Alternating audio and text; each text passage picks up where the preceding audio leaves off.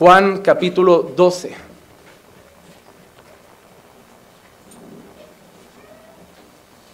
Voy a leer los versículos del 1 al 8.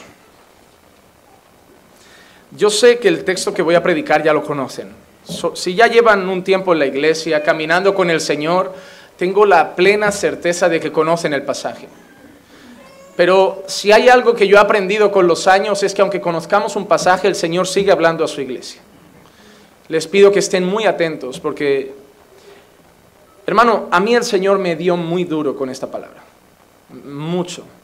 Algo que aprendí con un amigo, pastor, me dijo que nunca predicara un texto, que nunca diera un sermón, que a mí ese sermón no me hubiera hablado primero. Que si a mí ese sermón no me afectaba al corazón, yo no lo expusiera. Porque si un sermón a mí primeramente no me, no me compungía o no me quebrantaba, no lo iba a hacer a los demás. Pero hermanos, si este sermón en sus corazones hace la mitad de lo que hizo en el mío mientras lo preparaba, yo me daré por satisfecho, porque francamente rompió mi corazón. Yo no, me lo van a tomar mal, pero después de este mensaje yo me sentí poco creyente, me sentí poco cristiano. No en relación a que no ame a Dios o que no sea creyente o que no sea salvo, pero que mi entrega a Dios es muy pobre. Sentí que tengo mucho más que dar al Señor de mi vida. Y si yo a través de este mensaje, el Señor obra de tal manera que salgan todos por esta puerta diciendo, tengo que dar más a Dios, yo me daré por satisfecho. Así que vamos a leer eh, Juan capítulo 12, versículos 1 al 8, y dice así. Entonces Jesús, seis días antes de la Pascua, vino a Betania, donde estaba Lázaro, al que Jesús había resucitado de entre los muertos. Y le hicieron una cena allí y Marta servía, pero Lázaro era uno de los que estaban a la mesa con él. Entonces María, tomando una libra de perfume de nardo puro que costaba mucho, ungió los pies de Jesús y se los secó con los cabellos. Y la casa se llenó con la fragancia del perfume. Y Judas Iscariote, uno de sus discípulos, el que le iba a entregar, dijo, ¿Por qué no se vendió este perfume por 300 denarios y se dio a los pobres? Pero dijo esto no porque se preocupara por los pobres, sino porque era un ladrón. Y como tenía la bolsa del dinero, sustraía de lo que se echaba en ella. Entonces Jesús dijo, déjala para que lo guarde para el día de mi sepultura, porque a los pobres siempre los tendréis con vosotros, pero a mí no siempre me tendréis. Hermanos, mientras yo predico este pasaje, voy a ir mezclando Juan 12 con también el mismo relato hecho por Marcos en Marcos 14. ¿Por qué haré esto? Porque a la hora de montar el sermón hay datos que daba Marcos que completaban lo que decía Juan. Entonces iremos pasando de Juan a Marcos para, completando, para completar quizá mejor la historia. Antes de, entrar a los puntos principales del sermón, yo quiero ponernos un poquito en situación. A mí, cada vez que hablamos de los encuentros con Jesús, lo primero que me gusta hacer es decir quién está en escena. Porque lo que me gusta, y no sé si lo consiguen hacer, a mí me gusta hacerlo, es que cuando yo leo encuentros con Jesús, me gusta que mi imaginación vuele a ese momento. No me gusta simplemente escuchar la historia, sino que me gusta imaginarla, cómo se vivía, cómo se encontraban los personajes, ponerme quizá en escena. Así que vamos primero a ver los personajes que aparecen. Y para eso sí que entro en Marcos 14. Marcos 14, 1 y 2 dice lo siguiente. Los principales sacerdotes y los escribas buscaban cómo prenderle con engaño y matarle, porque decían, no durante la fiesta, no sea que haya un tumulto del pueblo. Cuando yo leo el mismo relato, pero explicado por Marcos, veo que los primeros que Marcos mete en escena son los principales, los principales religiosos y los escribas.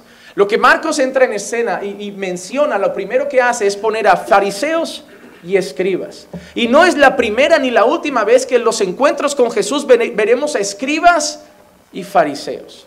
Eran los principales enemigos de Jesús. Y lo que dice Marcos también es que procuraban prenderle con engaño y matarle. Pero mira la hipocresía de esta gente. Decían, no durante la fiesta. ¿Qué fiesta se estaba celebrando o se iba a celebrar? La Pascua. Miran la hipocresía de los religiosos. Queremos matarlo, pero en Pascua no. Qué fiesta sagrada. Así es mucha gente hoy en la religión. Quieren aparentar que sirven al Señor. Quieren aparentar que aman al Señor. Quieren aparentar que tienen vidas piadosas, pero su corazón está lleno de odio. Y lo primero que yo veía aquí cuando estudiaba esta historia es que no hay nada peor que una religión sin corazón. No hay nada peor que piedad sin amor. No hay nada peor que santidad sin misericordia. No hay nada peor que vida perfecta sin gracia. Y esto es lo que muestran los fariseos, los enemigos de Jesús. A los ojos de los que no veían el corazón, eran los ejemplos a seguir. Eran el ejemplo de conducta, el ejemplo de piedad, el ejemplo de obediencia. Tú veías sus ropas, escuchabas sus oraciones, veías cómo hablaban de la ley, de la palabra y pensabas, wow, qué hombres de Dios. Pero su corazón, conocido por el Señor, Jesús dice que eran sepulcros blanqueados. Y hermano, yo no quiero llegar a eso. Y no quiero que tú llegues a eso, a una vida de apariencia. ¿Cuántos de nosotros en las redes sociales no somos teólogos? Nos sentamos a poner frases espirituales de grandes autores, versículos de la palabra, a compartir miles de predicaciones y luego miramos nuestro corazón y ¿qué hay de eso? ¿Qué hay de todo lo que proclamamos? ¿Qué hay de todo lo que decimos? ¿Saben esos políticos que venden una vida mejor, arreglaremos el país, yo quiero lo mejor para España, lo mejor para los ciudadanos, y a la hora de la verdad, ¿qué hacen? Nada. Porque lo que ellos enseñan, dicen y proclaman no va acorde con lo que hay en su corazón, que es corrupción y amor por el dinero. Y muchas veces la gente que profesa fe es igual. Proclamamos el amor de Cristo Proclamamos al gran Dios que servimos, proclamamos nuestra fe, ponemos muchos versículos, canciones, predicaciones, frases y luego vemos la realidad de nuestro corazón y es contraria a eso. No hay nada peor que religión sin corazón. No hay nada peor. Porque sabes qué pasa con esa religión sin corazón? Que el que peor lo va a pasar eres tú. Porque la gente te va a apreciar, sí, a la gente te va a admirar, sí, la gente te va a ver, incluso te va a querer seguir. Y vas a entrar en un, en un círculo vicioso de falsedad, de empezar a disipular gente, enseñar gente. La gente te dirá, ven a casa. Incluso muchos te llegarán y dirán, no he quedado con ese matrimonio, con ese chico, con esa chica. Son un ejemplo. Para la gente serás luz. Pero Dios conoce el corazón. Y lo peor es que entrarás en ese círculo en que las personas te seguirán más, te admirarán más, y tú te empezarás a mirar en el espejo y te sentirás cada vez más sucio y más hipócrita. Y acabará pasando esa palabra por tu cabeza que dice, ¿de qué vale ganar el mundo? Perder tu alma. Religión sin corazón, una fe sin vida, una fe falsa, de disfraz, de máscaras, de carnaval. Los cristianos me hace gracia porque criticamos Halloween, ¿verdad? Criticamos carnaval. No, mi hijo no se pondrá disfraz, yo no me disfrazo, pero vivimos disfrazados 365 días muchas veces. Disfrazados de cristianos. Judas estaba disfrazado de discípulo. Y Juan ha dicho que era un ladrón, que estaba quitando monedas del saco. Pero aparentemente estaba disfrazado de apóstol. ¿Qué hay en tu corazón? Los principales enemigos de Jesús no fueron los ateos. Los principales enemigos de Jesús no fueron los pecadores. Los principales enemigos de Jesús fueron los religiosos. Y religioso no es el que quiere vivir en santidad. Religioso es el que aparenta lo que no es. Ah, es que fulano es muy religioso, va todos los días a la iglesia. Eso no es religioso, eso es enamorado de Dios. Ah, es que fulano es muy religioso, siempre cuida su ropa, sus cosas. Eso no es religioso, es querer vivir en santidad. Ah, es que fulano es muy religioso, siempre quiere estar orando. Eso no es religioso, es intimidad. Religioso es el que aparenta lo que no es. Eso es religioso. Y esos son los principales enemigos de Jesús. Porque no hacen bien a la fe. Porque son los principales tropiezos en la vida de muchos. Entonces los primeros que entran en escena son los principales enemigos de Jesús, escribas y fariseos. Hermano, de nada sirve santidad sin amor al prójimo. De nada sirve conocer las grandes doctrinas de la gracia y las grandes doctrinas bíblicas si no hay aplicación en nuestro corazón de esas doctrinas. Hermano, necesitamos sana doctrina y vida sana. Necesitamos profesar una fe que vivimos en nuestro corazón para no llegar a ser escribas y fariseos hombres y mujeres que simplemente viven de apariencia, que cuando llegan a sus casas odian a sus hermanos, odian a sus pastores, no quieren ir, tienen rencillas, hay celos, contiendas, divisiones, envidias, malos pensamientos, malos sentimientos, pero luego cantamos al Señor, yo te amo. Como el siervo clama por agua, mi alma clama por ti, pero no oro en casa. Como alguien dijo una vez, el momento en que más mienten los cristianos es en la alabanza. Ahora hemos cantado, así como el siervo clama por agua, mi alma tiene sed de ti. ¿De verdad? ¿Cuánto has orado esta semana? ¿Tanta sed tienes? ¿Cuánto has orado? ¿Cuánto has estado con Él? Por eso digo, sabemos decir amén. Sabemos decir aleluya. Sabemos decir gloria a Dios. Sabemos saludarnos con la gracia y la paz de nuestro Señor Jesucristo. Pero ¿de qué vale el protocolo sin el corazón. Hermano, no te vuelvas evangélico, vuélvete hijo de Dios. Dios no quiere evangélicos. Dios no quiere católicos. Dios no quiere mormones. Dios no quiere adventistas. Dios no quiere testigos de Jehová, ni musulmanes, ni judíos. Dios quiere hijos. Y el hijo tiene intimidad con el Padre. El hijo no defiende una etiqueta. El hijo no defiende una confesión de fe. El hijo no defiende una placa. Cada día muchos me preguntan, pastor, ¿cuándo pondremos la placa en la puerta? No tengo ganas de ponerla. Porque la iglesia es lo que hay dentro, no la placa de fuera. La iglesia somos nosotros. La placa no nos define. Podemos tener una placa y no ser la iglesia.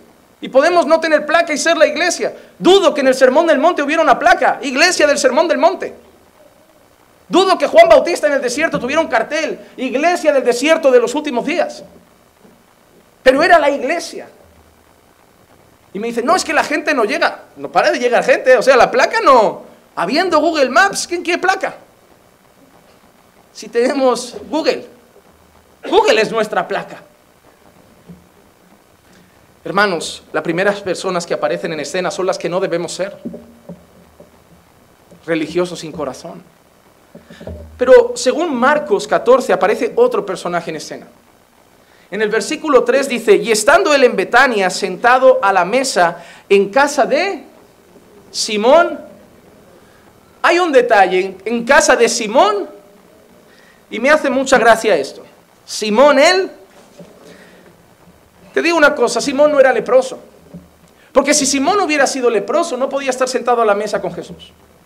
Según las leyes, si Simón hubiera sido leproso, no podía estar ni siquiera en casa. Simón debería vivir apartado, porque la condición de lepra, según la ley de Dios, era una condición de inmundicia. Es más, cuando un leproso andaba por las calles de Jerusalén, por las calles de Nazaret, por las calles de Belén de Judea, cuando un leproso andaba por ahí con condición de lepra tenía que ir gritando por la calle, inmundo, inmundo, para que la gente ni lo rozara. Porque si llegaran a rozar a un leproso, tenían que hacer todo un proceso de purificación. Por eso cuando una persona estaba en condición de lepra se tenía que alejar, porque todo lo que tocaba era inmundo. Era muy parecido a una mujer en condición de menstruación. Cuando una mujer menstruaba también se consideraba impura y todo lo que tocaba tenía que pasar un proceso de purificación. Entonces aparece Simón el leproso. Pero hay una cosa que yo sé, no es leproso. Porque si Jesús está a la mesa en su casa, no es leproso. Pero es lo que aquí en España al menos conocemos con una cosa que se llama un San Benito. No sé en sus países si se llama igual. Para nosotros ponerle a alguien un San Benito es otorgarle a alguien una, cualidad, una cosa por algo que ha hecho en el pasado. Por ejemplo, nosotros a la mujer que iban a apedrear la llamamos la mujer adúltera. Pero esa mujer no sabemos si volvió a adulterar, pero seguimos diciendo Jesús y la mujer adúltera.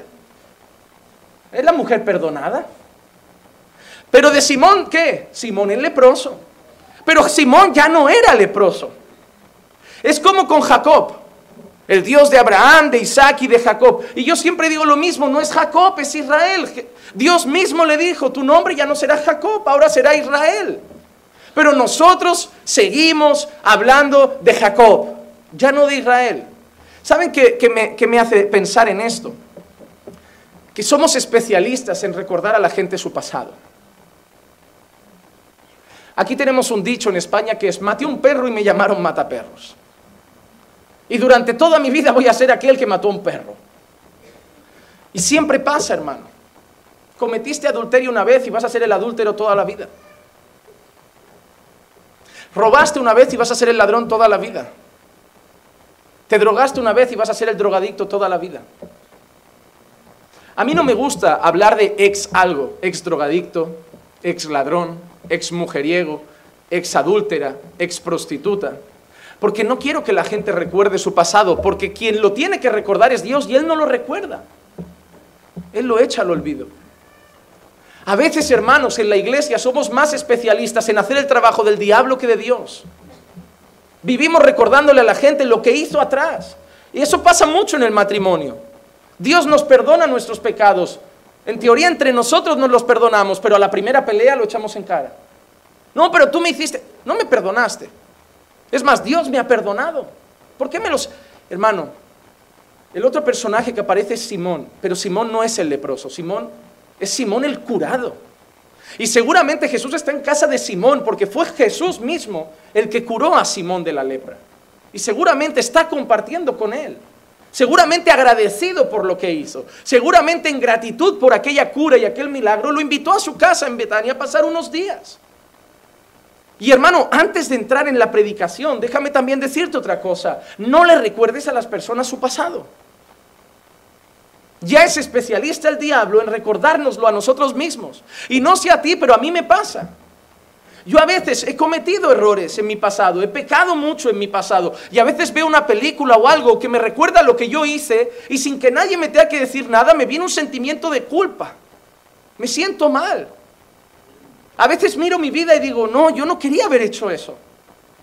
Es decir, cuando somos creyentes ya nosotros mismos, ya nosotros mismos nos acusamos.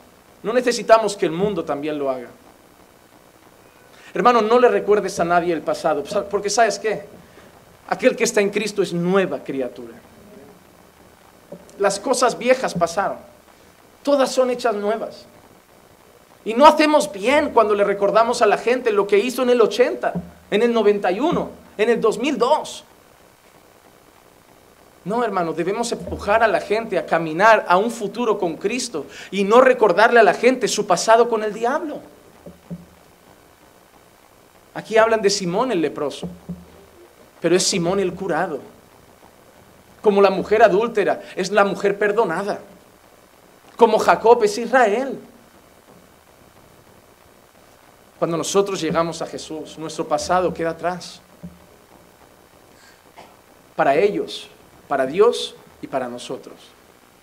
Porque hay gente que también se autoinculpa. No avanza en la vida porque vive culpándose por su pasado. No, yo me vivo condenando, pastor, yo me vivo condenando. Si Dios no te condena, ¿no eres tú mejor que Dios para hacerlo? ¿Acaso eres tú más bueno que Dios? ¿Acaso eres tú más santo que Dios? Pues si Dios te ha perdonado, ¿por qué no te perdonas tú? ¿Sabían que no perdonarse es muy soberbio? Porque es, que, es creer que lo que Dios hace tú no puedes. Dios es el Santísimo y te ha perdonado. ¿Por qué no te perdonas tú? Así que tenemos fariseos, escribas, tenemos a Simón. Y ahora volvemos a Juan 12. Y hay otro dato importante aquí de otro personaje que aparece. Versículos 1 y 2 dicen, entonces Jesús, seis días antes de la Pascua, vino a Betania, donde estaba Lázaro, al que Jesús había resucitado de entre los muertos. ¿No ves? No es Lázaro el muerto, es Lázaro el resucitado. Porque hermano, donde Jesús pasa, hay un antes y un después. La historia de la humanidad, los años, cuando leemos libros de historia, están divididos en antes y después de Cristo. Y nuestra propia historia también. Yo vivo en el 2019 después de Cristo. Pero me gusta pensar que yo también vivo en el 2000, no sé, en el, en el 9 después de Cristo, en el 11 después de Cristo, en el 15 después de Cristo, porque tu vida también tiene un antes y un después de Cristo. Un antes y un después.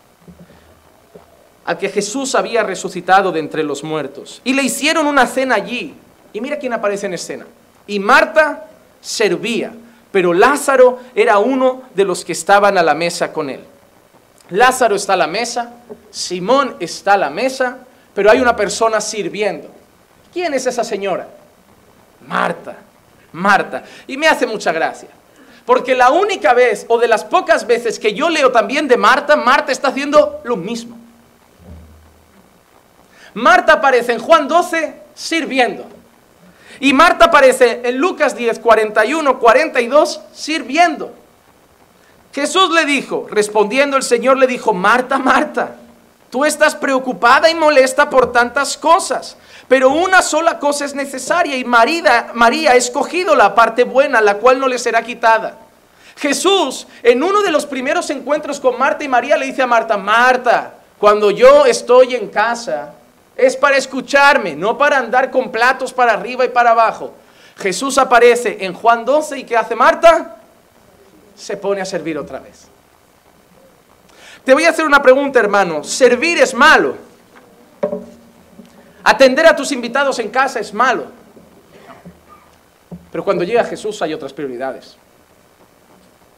Por ejemplo, ahora atender a los que entran por la, la, puerta es bueno, sentar a la gente es bueno, pero mientras se predica la palabra, que el invitado se siente solo.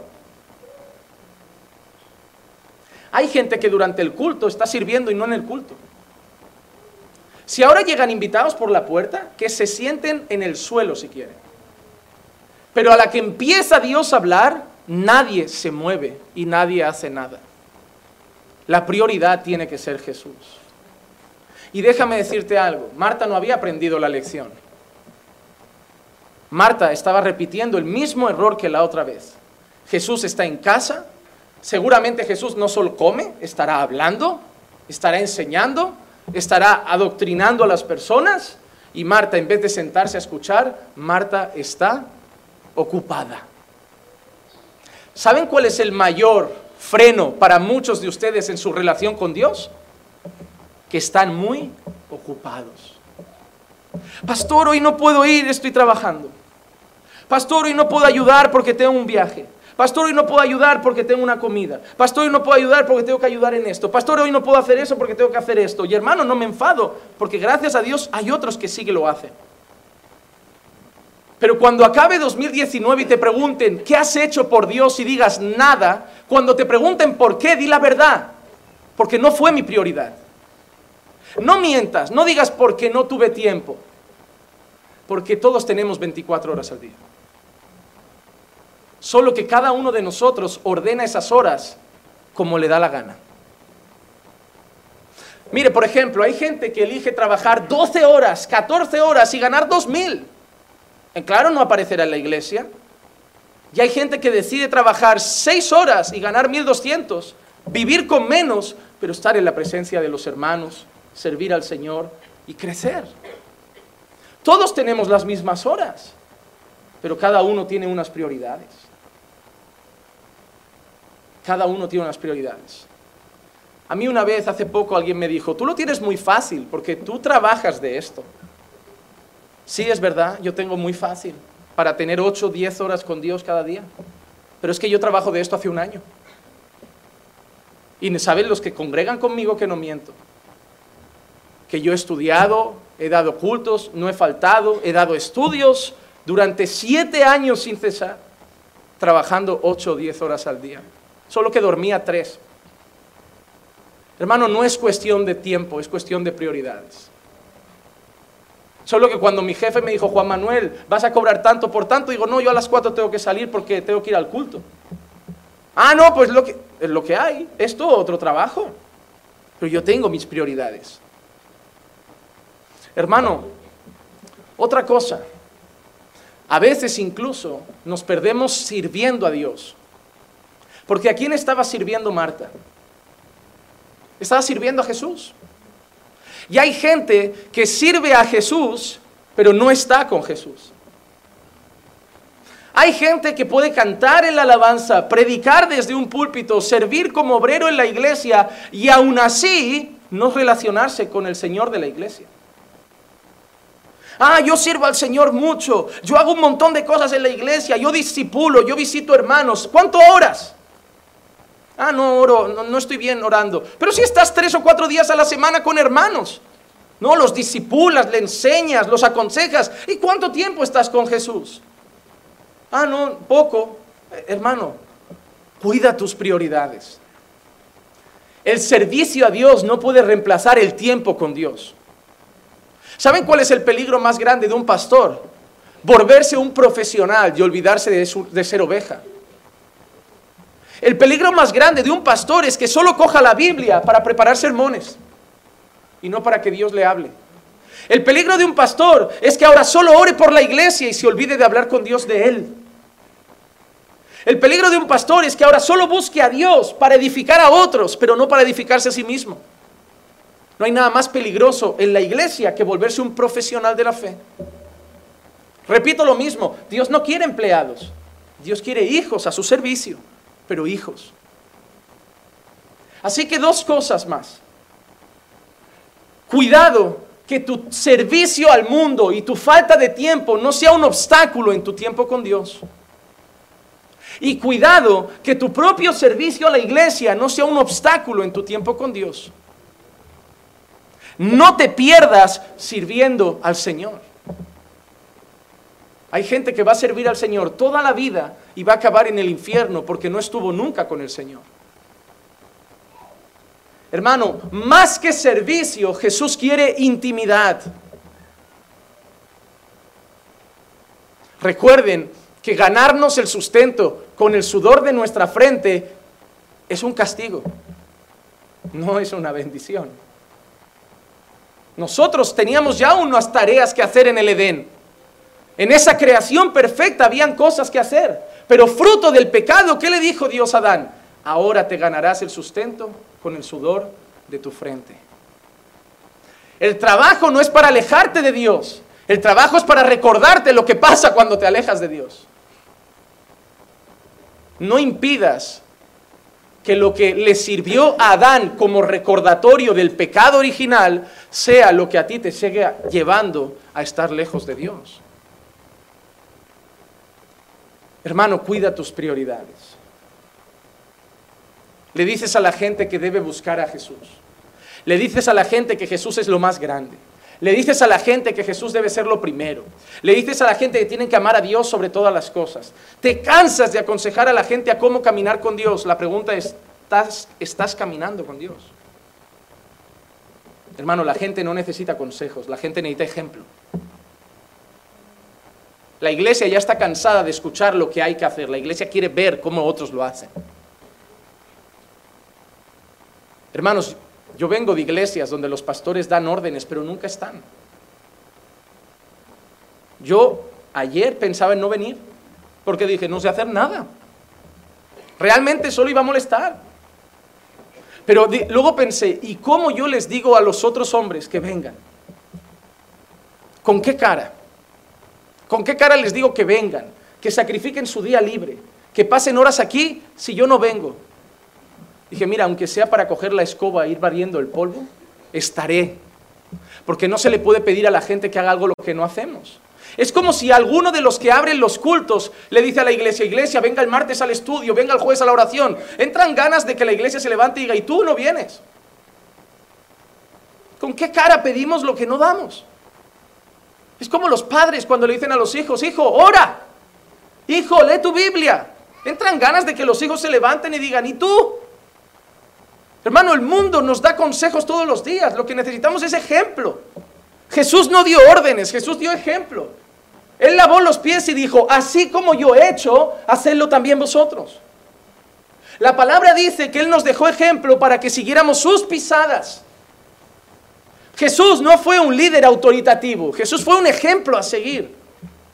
Y lo que necesitamos hoy, los padres, los hijos, los esposos, las esposas, los creyentes, es ser un ejemplo. Debemos ser ejemplo. Hermano, cuidado con tu tiempo, cuidado con tus prioridades. Hermano, no dejes que tu trabajo, no lo dejes quitarte el tiempo con Dios. Hubo un hombre que estaba ganando mucho dinero, tanto que tuvo que comprar como otro establo para guardar más cosas. Pero un día la muerte llegó a su puerta. Hermano, no seas como esa persona que va a vivir trabajando para comprar cosas y cuando las acabe de pagar le dé un infarto. Y no caigas en el error de decir, no, lo voy a hacer por mis hijos. Lo hizo por ti tu padre. Hermano, tú tienes que educar a tus hijos. Tú tienes que enseñarlos en el temor del Señor. Tú tienes que amarlos. Tú tienes que instruirlos en la palabra, enseñarles buenos valores.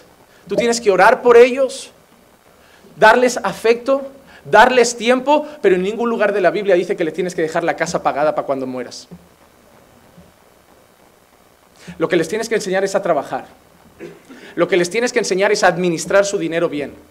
No a decir, mira, el nene ha ganado su primer salario, ahora se va de vacaciones, que ahorre. Que ahorre. Eso es lo que debéis enseñar. No debéis trabajar para darles un buen futuro a vuestros hijos. El mejor futuro que le podéis dar a vuestros hijos es que caminen con Jesús. Porque dejarles dinero sin estar con Jesús va a llevar que ese dinero lo usen en el mundo, lo gasten en el mundo y lo malgasten en el mundo. Debéis dar ejemplo de padres que aman a Jesús, que caminan con Jesús. Como dijo un predicador, me gusta mucho. Si tu hijo el sábado te pregunta si mañana vamos a la iglesia, es muy mala señal. Porque significa que tu hijo sabe que tú, depende del día, no vas. No sois ejemplo muchas veces. Cuidado con eso. Hermano, no dejéis que el trabajo ni nada os separe de vuestro tiempo con Jesús. Yo sé que estáis cansados. Yo sé que hacéis 12 horas de trabajo físico.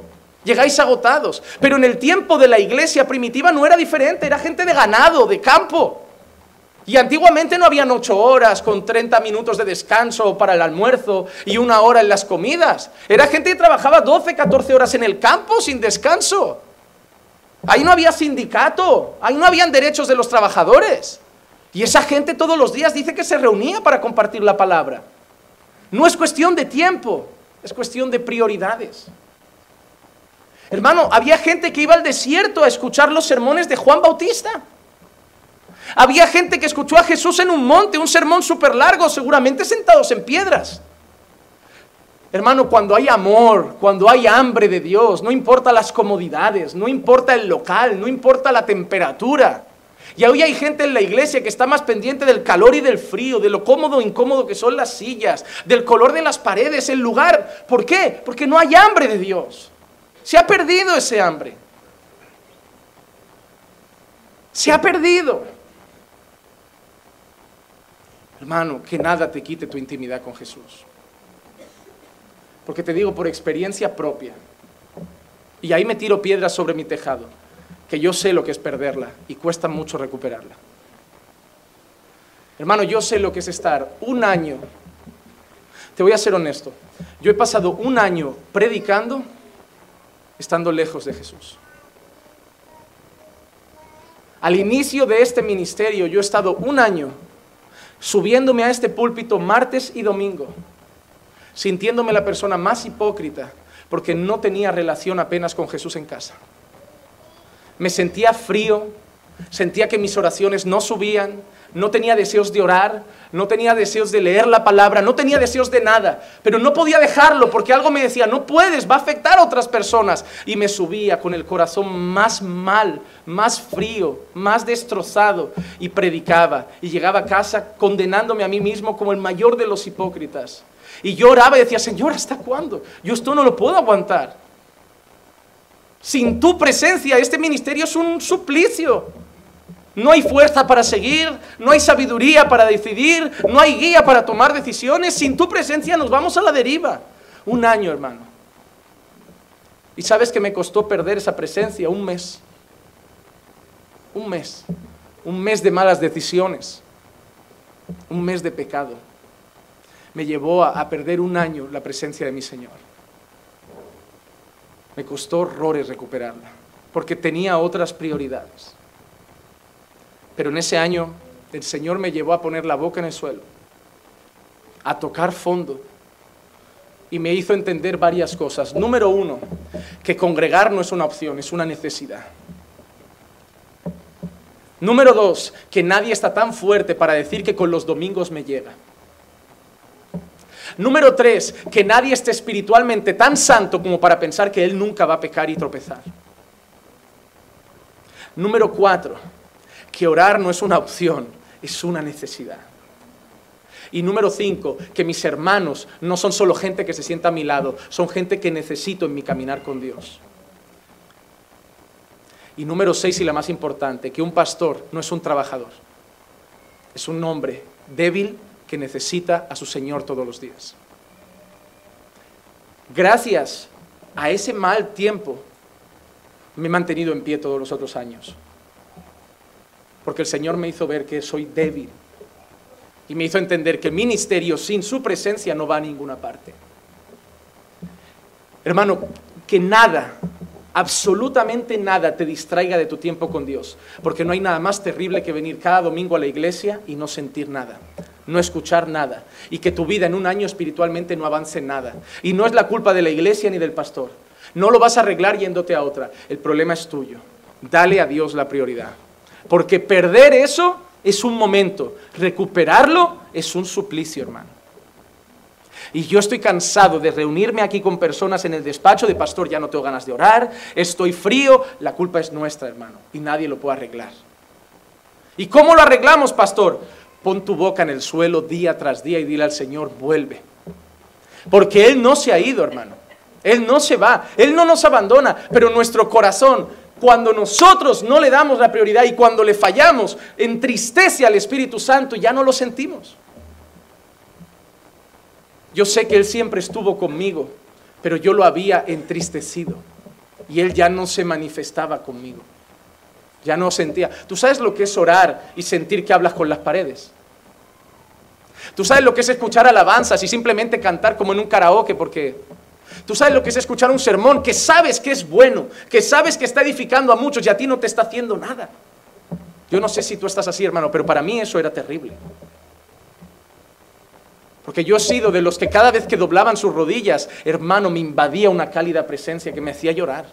Yo he sido de los que para mí la alabanza es un momento de fiesta. Y yo he sido de los que para mí un momento de predicación es Dios directamente hablando conmigo como si el resto no existiera y estuviera yo solo en la sala. Y perder eso fue terrible, pero fue porque no le di a Dios su prioridad.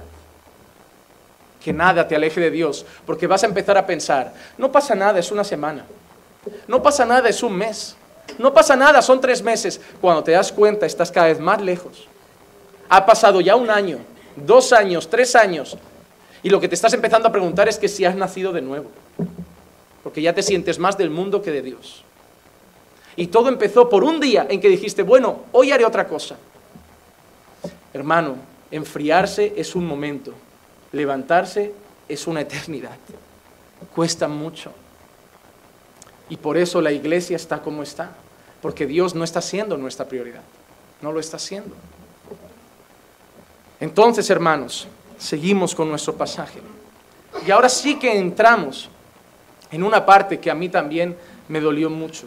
En esta parte Dios ya estaba tratando conmigo, recordándome cosas, pero en esta parte de aquí Dios también me dio duro al corazón. Esta parte la he querido titular verdadera y falsa adoración. Verdadera y falsa adoración. Yo quiero leer versículos 3 al 6. Entonces María, y aparece ahora otra persona en escena, María, tomando una libra de perfume de nardo puro, que costaba mucho, ungió los pies de Jesús y se los secó con los cabellos. Y la casa se llenó con la fragancia del perfume. Y Judas Iscariote, uno de sus discípulos, el que le iba a entregar, dijo, ¿por qué no se vendió este perfume por 300 denarios y se dio a los pobres? Pero dijo esto no porque se preocupara por los pobres, sino porque era un ladrón y como tenía la bolsa del dinero, sustraía lo que se echaba en ella. Hermanos, ha aparecido Marta antes, ¿verdad? ¿Y qué estaba haciendo Marta? ¿Qué estaba haciendo la otra vez que se encontró con Jesús? Marta no había aprendido la lección. Pero aparece otra persona en escena, María. ¿Qué hizo María la otra vez que se reunió con Jesús? Estaba sentada delante de él cerca de sus pies, escuchando sus palabras. Y ahora María vuelve a aparecer en escena. ¿Y dónde está otra vez María? A los pies de Jesús. Hay gente que pasa un año escuchando lo que debe hacer y sigue cometiendo los mismos errores. Pero hay gente que aprende a la primera y vuelve a estar bien con Dios todos los días. Marta no aprendía. Igual que hay gente en la iglesia que dicen, así no, así está mal, estás afanado con muchas cosas. Pasa un año, no ha hecho nada para Jesús sigue igual y cometiendo los mismos errores, como Marta. Pero cuando María aparece en escena la primera vez en casa de Jesús, está a sus pies. Y Jesús le dice a Marta, Marta, María ha escogido la mejor parte y esa no le será quitada. Cuando María escucha eso como diciendo, cada vez que viene Jesús, la mejor parte es estar a sus pies, ahora aparece Jesús y vuelve a estar a sus pies. Yo siempre he pensado que María, si no es la compositora, debe ser la inspiradora de aquella canción de no hay lugar más alto que estar a sus pies. Y eso es algo que yo aprendo con María, que el mejor lugar para un creyente son los pies de Jesús. Pero ¿por qué no nos gusta esa escena? Porque los pies de Jesús es una humillación para cualquier persona. Es arrodillarse, es postrarse, es humillarse. Entonces, cuando yo veo a María, cuando yo veo su actitud, yo no veo solo algo llamativo. Yo no veo solamente algo extravagante. Yo veo una acción llena de enseñanzas. Y yo quiero que analicemos todo lo que María nos va a enseñar. Primera cosa, ¿de qué era el perfume? ¿De qué era? De nardo puro. Ah, eso si simplemente lo leemos no pasa nada. Pero hay que entender que era el nardo puro. Hay que entenderlo. Hermano, el nardo no era algo que se cosechaba en Israel. No era algo que se buscaba en Israel. No era algo que crecía en las ciudades cercanas en Jerusalén. El nardo puro venía o de India o del Himalaya y de esos lugares. El transporte para traerlo era costoso, el camino era largo. Por eso el valor del nardo puro no era como de un perfume del Mercadona. Era como un Versace. O mucho más que eso. Nardo puro, hermanos. Nardo puro. ¿Saben lo que me enseña aquí? Que María no le está ofreciendo a Jesús cualquier cosa. Que María no le está ofreciendo a Jesús cualquier perfume. Que María le está ofreciendo a Jesús lo más valioso que tiene. Lo más valioso que tiene. Y ese perfume de nardo puro tenía un costo. ¿Cuánto era? 300 denarios. ¿Por qué lo sabemos? Porque Judas dice que lo podían haber vendido por 300 denarios. Si nosotros pensamos eso y lo llevamos a euros, no asusta tanto. Pensamos, ay, bueno, un perfume de 300 euros es caro. Pero es que un denario no era un euro. Para los que no lo saben, un denario equivalía a un día de trabajo. Lo que María estaba derramando a los pies de Jesús tenía el valor de 300 días de trabajo. Ahora piensa en tu trabajo. Piensa en el valor de 300 días de tu trabajo. Calcula, no sé, échale 11 meses, 10 meses, venga, de salario. Póngale que ganas 1.200, 10 meses, un perfume de 12.000 euros con el que podías pagar, ¿qué? La entrada de un piso, la universidad de tus hijos, la entrada de una casa de piedra y cuatro velas para empezar tu vida en Jerusalén. Seguramente no había nada más valioso en la casa de María que eso. 300 días de trabajo. Y María no le echa una gota a Jesús. María no le dice, venga Jesús, voy a echarte una gotita en el puño, detrás de las orejas. María lo derrama entero. 12 mil euros o 15 mil euros. 300 días de trabajo ahí. Cuando yo estudio la costumbre y la cultura de Israel en aquel momento, ¿saben qué hacían esas mujeres con el nardo puro? ¿Saben para qué era? El nardo puro, ese perfume, lo compraban mes a mes. Lo compraban gota a gota. Cada vez que ahorraban, compraban un par de gotas y lo ponían en un frasquito de alabastro. El alabastro era como una especie de cerámica muy buena de entonces. Y lo iban guardando gota a gota. ¿Saben para qué día?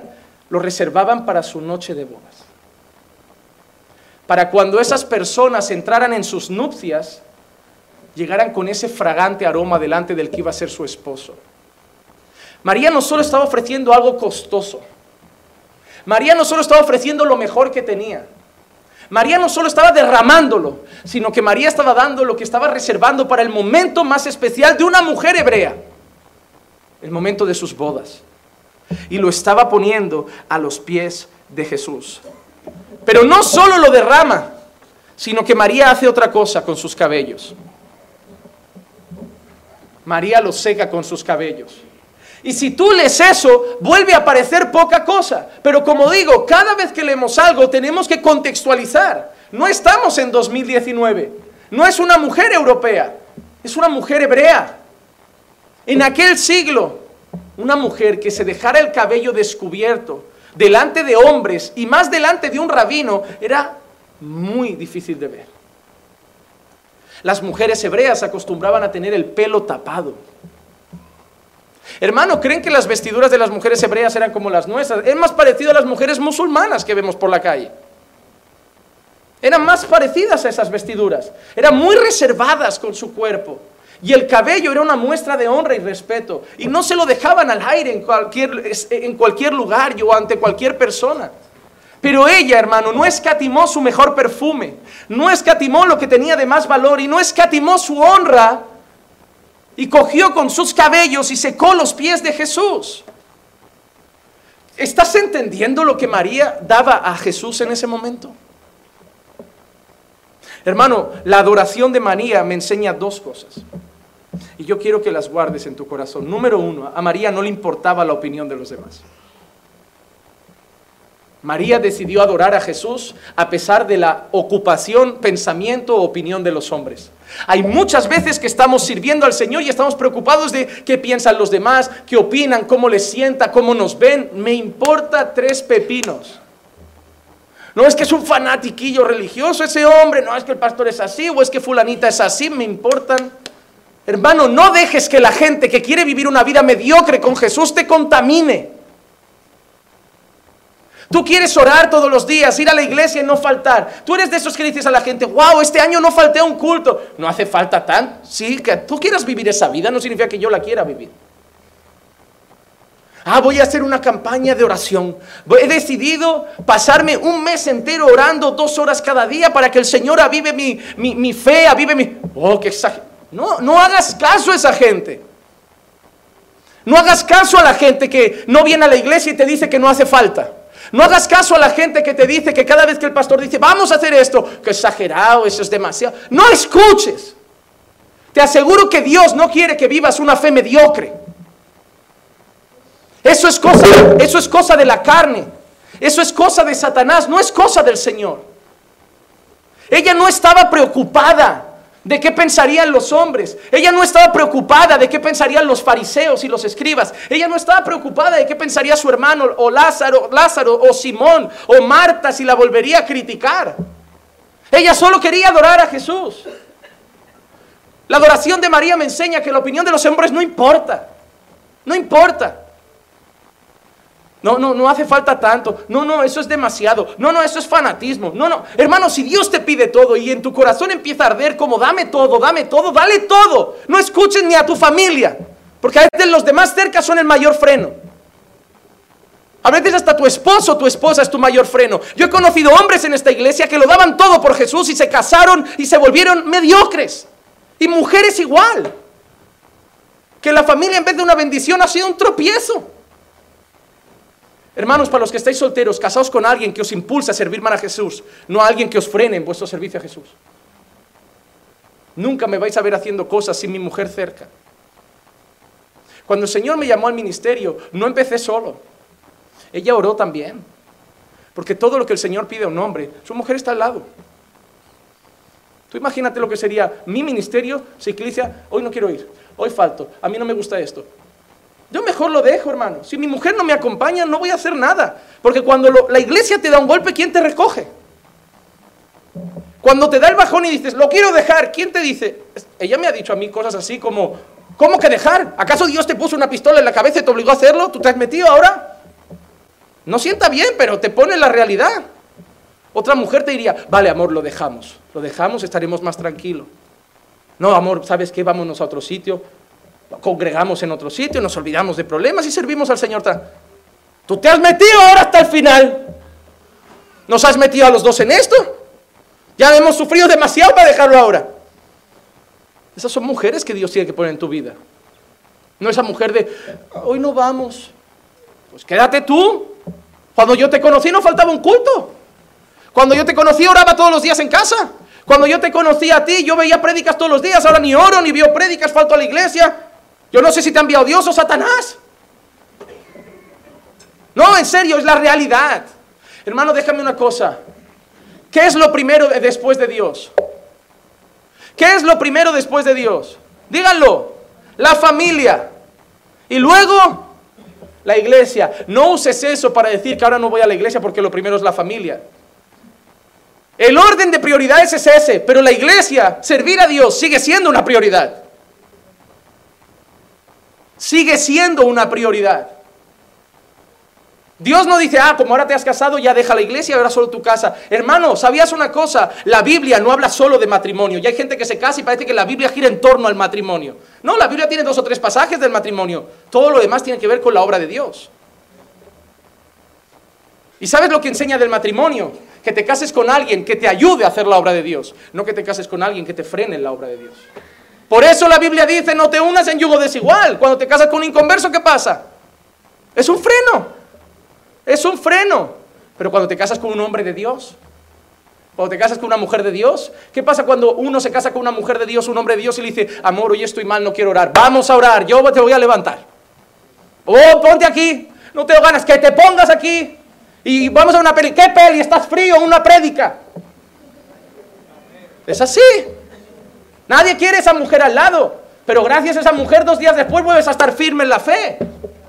Odio a mi mujer, pero mira qué avivado estoy.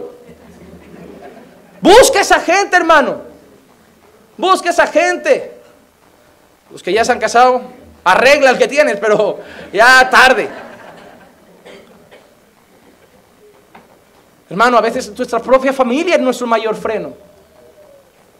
Ahora todo es iglesia, iglesia, iglesia, iglesia. Sí, sí. No te gusta.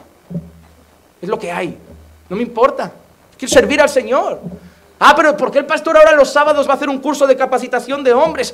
¿No tiene bastante con el martes y el jueves? Pues yo me quiero preparar. ¿No? Y nosotros, y nosotros, pues tienes el miércoles que no hay culto, tienes el lunes que no hay culto, tienes el domingo por la tarde, tienes... O tienes otros días. Pero yo me quiero preparar. No, no puedo. Pues no vale, ya está, no puedes, no puedes. No dejes que nadie sea un freno en lo que Dios pone en tu corazón. Porque yo he visto gente que lo noto en los ojos, que quiere levantarse, que quiere servir, pero noto que hay frenos, no sé, en familia, en el trabajo, en la vida que los echa para atrás y da demasiado oído a eso. Hermano, María me enseña que para adorar a Jesús no nos puede preocupar la opinión de los otros. Hermano, grábate esta, esta frase en el corazón. Yo quiero a Jesús a toda costa. Y yo quiero servir a Jesús independientemente de lo que hagan los demás. Ah, pastor, ¿y si mi, oh, mi marido no me acompaña? ¿Y si mi mujer no me acompaña? Te digo una cosa, si te quedas esperando en casa que te acompañe, nunca te acompañará. Ves y dile, yo voy, si quieres venir, te espero. Y cuando hagas eso dos o tres días, acabará apareciendo, hermano. Pero quedarte en casa no le va a hacer bien ni a esa persona ni a ti. Ven y te va a doler porque vas a mirar, no ha venido, no está. Pues clama y llora y un día volverá a aparecer. Pero en casa no se arreglan las cosas. Déjale claro a todo lo que sea un freno en tu servicio a Dios que Dios es tu prioridad. Hermano, en mi vida, Eclesia vale mucho, pero Dios vale más. Y si mañana Eclesia se desvía, yo seguiré aquí. Y si mañana yo me desvío, ella seguirá aquí. Porque nos amamos mucho, pero amamos más a Dios. Amamos más a Dios. Dios vale más que nuestros hijos, que nuestro trabajo, que nuestra familia. Dios es lo primero. Y nuestra actitud debe demostrarlo. Pensad de mí como María lo que le está diciendo a la gente es pensar que estoy loca, pensar que soy una fanática, pero no me importa lo que penséis. Yo quiero adorar a Jesús. Hermano, ¿tú quieres adorar a Jesús? Déjame hacerte dos preguntas. ¿Qué has hecho para Jesús en 2019? ¿Y qué vas a hacer en 2020? Analiza todo lo que te ha frenado este año y no dejes que te frene el año que viene. Que no te importe las opiniones sirve al Señor, entrégate al Señor. Y la segunda cosa que me enseña María, la primera hemos dicho que la adoración no importa la opinión de los demás, y la segunda, que la adoración de María era valiosa, que María no le daba al Señor cualquier cosa. Hemos dicho que le dio una adoración que costaba 300 días de trabajo. Hermano, ahora yo te hago otra pregunta. ¿Qué adoración le has dado este 2019 a Jesús? Vale 300 días de trabajo. Hermano, déjame preguntarte, ¿cuánto tiempo le has dado a Jesús? Hermano, ¿cuánto tiempo y cuánto esfuerzo has hecho para servirle este año? Hermano, ¿cuánto tiempo sirves a la iglesia, que es su cuerpo? Hermano, ¿cuánto tiempo hablas con Él cada día? Hermano, ¿cuánto tiempo dedicas cada día a leer su palabra? Hermano, ¿le estás dando una adoración valiosa o le estás dando migajas? ¿Qué le estás dando Jesús? ¿Le estás dando prioridad o le estás dando sobras? Hermano, dale lo mejor a Jesús. En esta vida le puedes dar mucho a los hombres y no te lo van a agradecer. Es más, mañana les va a importar nada tirarlo a la basura. La única cosa que vale la pena en esta vida es lo que le damos a Dios. Es más, la palabra dice que todo lo que hacemos para el Señor no es en vano. A veces ves que haces mucho y no pasa nada, pero sigue haciendo. La Biblia dice que no es en vano. A su tiempo da su fruto. Pastor, pero es que yo llevo un año viniendo, orando por mis hijos, orando por mi marido. Sigue. Sigue. No, pero la gente me dice que desista, que lo olvide. Sigue. Pastor, es que ya mis amigos, mi familia me ha dicho que ya me olvide de mi hijo, de mi marido. Eh, ¿Qué hago? ¿Qué hay en tu corazón? No, pastor, yo siento que debo seguir orando, que debo... Sigue, no hagas caso a la opinión de la gente. Hay gente que te va a decir, no, ya no ores más, déjalo en manos de Dios, pero tu corazón te pide clamar, clama. No, pastor, es que no sé, a mí, a mí el corazón me pide hasta ayunar por mi hijo, ayun. ¡Hazlo! Hay gente que va a llegar y te va a decir, no ayunes por eso, si Dios ya sabe lo que quieres, Dios ya conoce tu necesidad, si Dios te pide algo, dáselo. No hagas caso a la gente. Como digo, habrá gente que quiere vivir una vida mediocre espiritualmente y quiere que la vivas también, no los escuches. Hay mucha gente, hermano, ¿cuántos de vosotros no se han levantado un día, han ido al bus y el Señor ha puesto en su corazón, habla a esa persona? ¿Habéis encontrado a alguien con cara triste en el metro, en el tren y el Señor ha puesto en tu corazón, dile algo? Y empiezas a dar oído a una voz dentro de ti que dice, no, ¿cómo? ¿Pero por qué? No hagas caso. Todo lo que Dios te impulse a hacer, hazlo. Es que, ¿qué va a pensar el metro? ¿Qué va a pensar la persona? Ni lo con... ¡Hazlo! ¡Hazlo! Hubo un hombre que el Espíritu le dijo, vete al desierto. ¿Pero qué hago allí? Si no pasa nadie, que te vayas al desierto. Y fue y pasaba un, eunuco etíope. Y el Espíritu le dijo, pégate a ese carro. ¿Pero para qué si ese tío... No, pégate a ese carro. Y cuando se asoma estaba leyendo al profeta Isaías. ¿Entiendes lo que lees? No, ese eunuco acabó bautizado. Por un hombre que en vez de hacer caso a las voces de su cabeza, hizo caso a lo que Dios le puso en el corazón. Y a veces vamos por la calle y algo nos dice, háblale al vecino, dile algo. Ay, no, hermano, estás siendo a veces tu propio freno. A lo mejor habría gente que ya estaría aquí si hubieras hecho caso a lo que Dios puso en tu corazón. No seamos frenos, hermano. Y en segundo lugar, demos a Dios lo mejor. No demos migajas. Mira, a mí este versículo me gusta mucho. Segunda de Samuel 24, 24. Mira lo que dice. Pero el rey dijo a Araúna, no, sino que ciertamente por precio te lo compraré, pues no ofreceré al Señor mi Dios holocausto que no me cueste nada. Y David compró la era y los bueyes por 50 ciclos de plata. Había un hombre que le estaba regalando al rey David.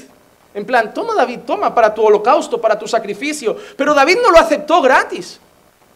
Porque era para el Señor, era para un holocausto. Y David, ¿qué le dice a ese hombre?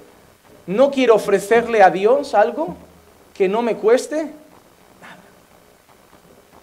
Que no me cueste nada. Es lo que le está diciendo. Lo podría tener gratis y hacer un buen sacrificio sin que me costara, pero no quiero ofrecerle al Señor algo que no me cueste nada. Hermano, ¿qué te está costando lo que le has dado al Señor este año? ¿Qué valor tiene? Y te digo una cosa, es que somos la generación del no esfuerzo. Lo peor es que estamos predicando a la generación del no esfuerzo. Mi madre, mi padre, mi abuela es de la generación de si se rompe un pantalón se cose. Se pone un parche. Oh hermano, yo iba a la escuela que había más parche que tela. Cada vez, mamá, mira, está jugando a fútbol, toma parche. Y ahora este, toma parche. Y la rodilla, por lo menos codos y rodillas iba emparchado. Ah, mamá, se ha roto, parche. Mamá, cómprame otro, parche. Mientras todavía hay tela, hijo, otro chándal no es necesario. Ahora los niños se compran bambas cada mes. Les compras unos zapatos y le dices, no juegues a fútbol con estos zapatos. Al mes te llegan los zapatos rotos. La culpa de papá, porque yo lo mandaba al colegio con los zapatos rotos hasta que juega fútbol descalzo y aprenda. La culpa es de los padres. La culpa es de los padres. Porque somos de la generación de que si se estropea el microondas, compro otro. Porque decimos que sale más barato comprar uno que arreglarlo. Somos de la generación de todo rápido. Antes nuestras madres iban al mercado, iban a la pescadería por el pescado a la carnicería por la carne, a la mercería por la ropa interior, iban a, la pollería por los huevos, iban a verdurería por la fruta y la verdura, hoy vamos al Carrefour, hoy vamos al Mercadona. Hoy somos así. Éramos de la generación de coger a tu hijo, irte el sábado, un cubo, agua, jabón y limpiar tu coche. Ahora somos de la generación de toma cuatro euros, mételo en el túnel. ¿Sí o no? Nuestros niños ya no estudian. Venimos de una generación pasada de estudiar, esforzarse y aprobar. Hoy somos la generación de no hago nada y el día de examen copio. Así va el mundo. Lo peor que ha llegado a la iglesia. Porque antiguamente para servir a la iglesia se seguía el modelo bíblico. ¿Cuál era? Hombres llenos del Espíritu Santo hombres de carácter piadoso, hombres sabios, hombres tal. Para eso tenían que, esos eran los diáconos. Hoy con que vengan a los cultos ya son diáconos.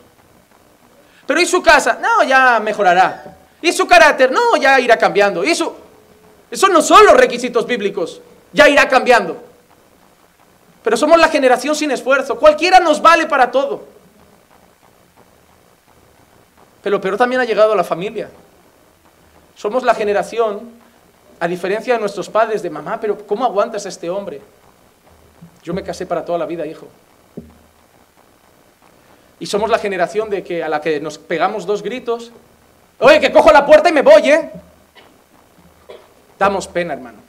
Ha llegado, mira, es, ese tipo de generación que no arregla nada, no se esfuerza, no se sacrifica, ha llegado a todos lados. Ah, mira, es así de sencillo. ¿Has visto el fútbol de antes? Eso sí que eran hombres que jugaban a fútbol.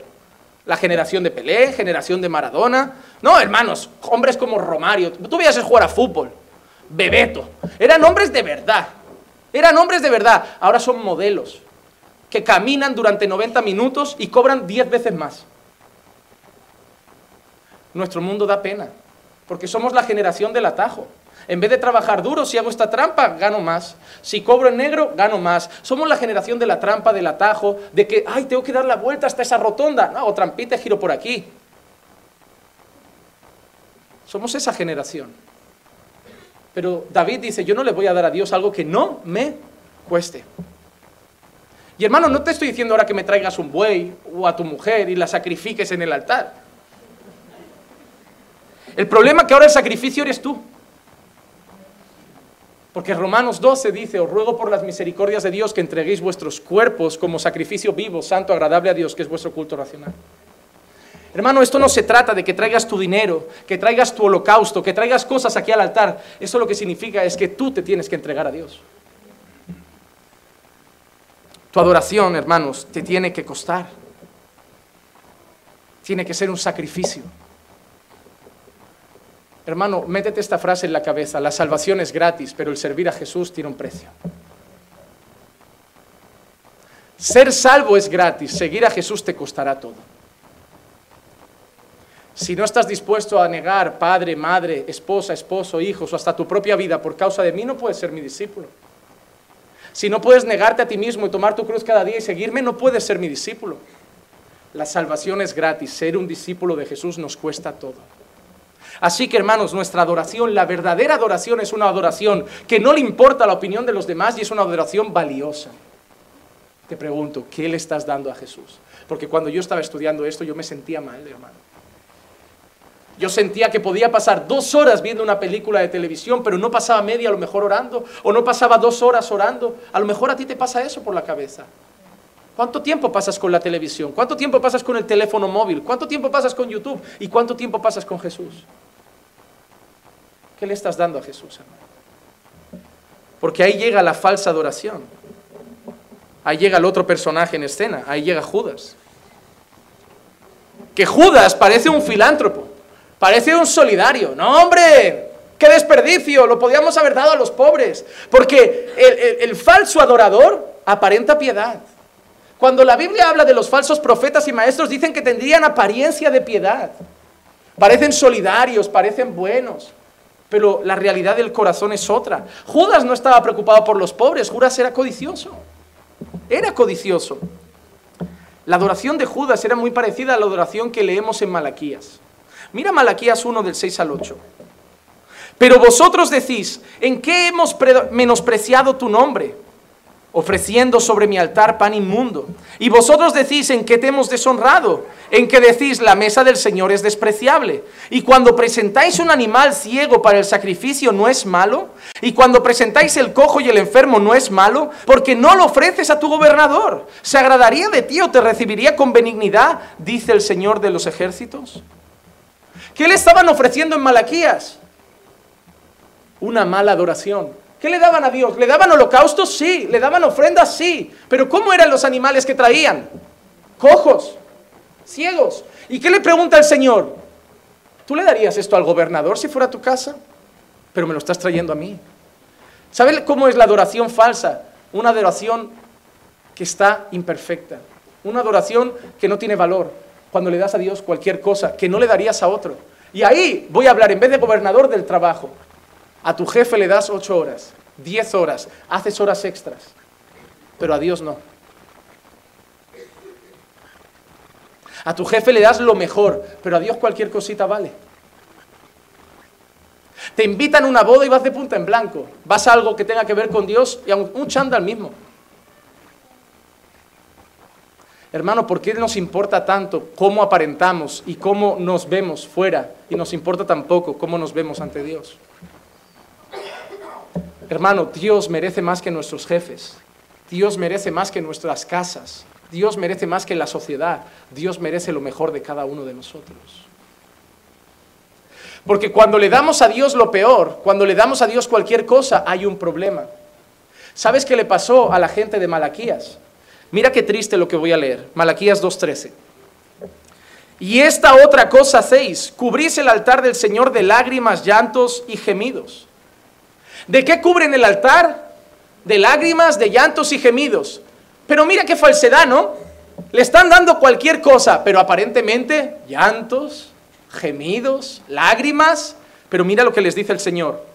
Porque Él ya no mira la ofrenda ni la acepta con agrado de vuestra mano. Hermano, te estás dando cuenta de una cosa. El Señor le está diciendo, como me estáis dando cualquier cosa, yo ya no lo acepto. Ahora te hago una pregunta. ¿Te imaginas que Dios hoy te dijera, ya no escucho tus canciones? Ya no escucho tus oraciones. Ora lo que quieras, no te estoy escuchando. ¿Te imaginas que Dios te estuviera viendo ahora y te dijera, no sé ni para qué vienes? Si tal y como vienes, no me sirve. Uno podía pensar, pastor, no diga eso, que la gente va a decir, ah, pues entonces si no vale me quedo en casa. ¿Ves? Eso es un mal adorador. Un mal adorador se agarra a cualquier excusa para decir me voy.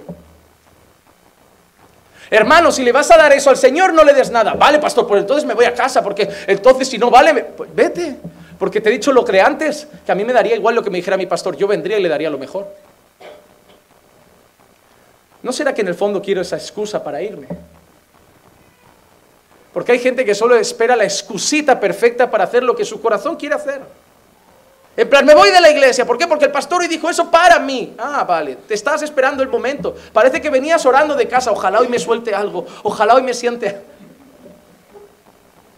Yo he congregado en una iglesia que he estado escuchando durante un tiempo cosas de un pastor que venían a mí. Y sabes qué decía mi corazón? Me da igual lo que diga, yo voy. Porque yo voy por Dios. Es más, si yo tengo un problema, voy a él y le digo, ¿te pasa algo conmigo? Pero hermano, volvemos a lo mismo si escuchamos a los demás, nunca daremos una buena adoración a Jesús.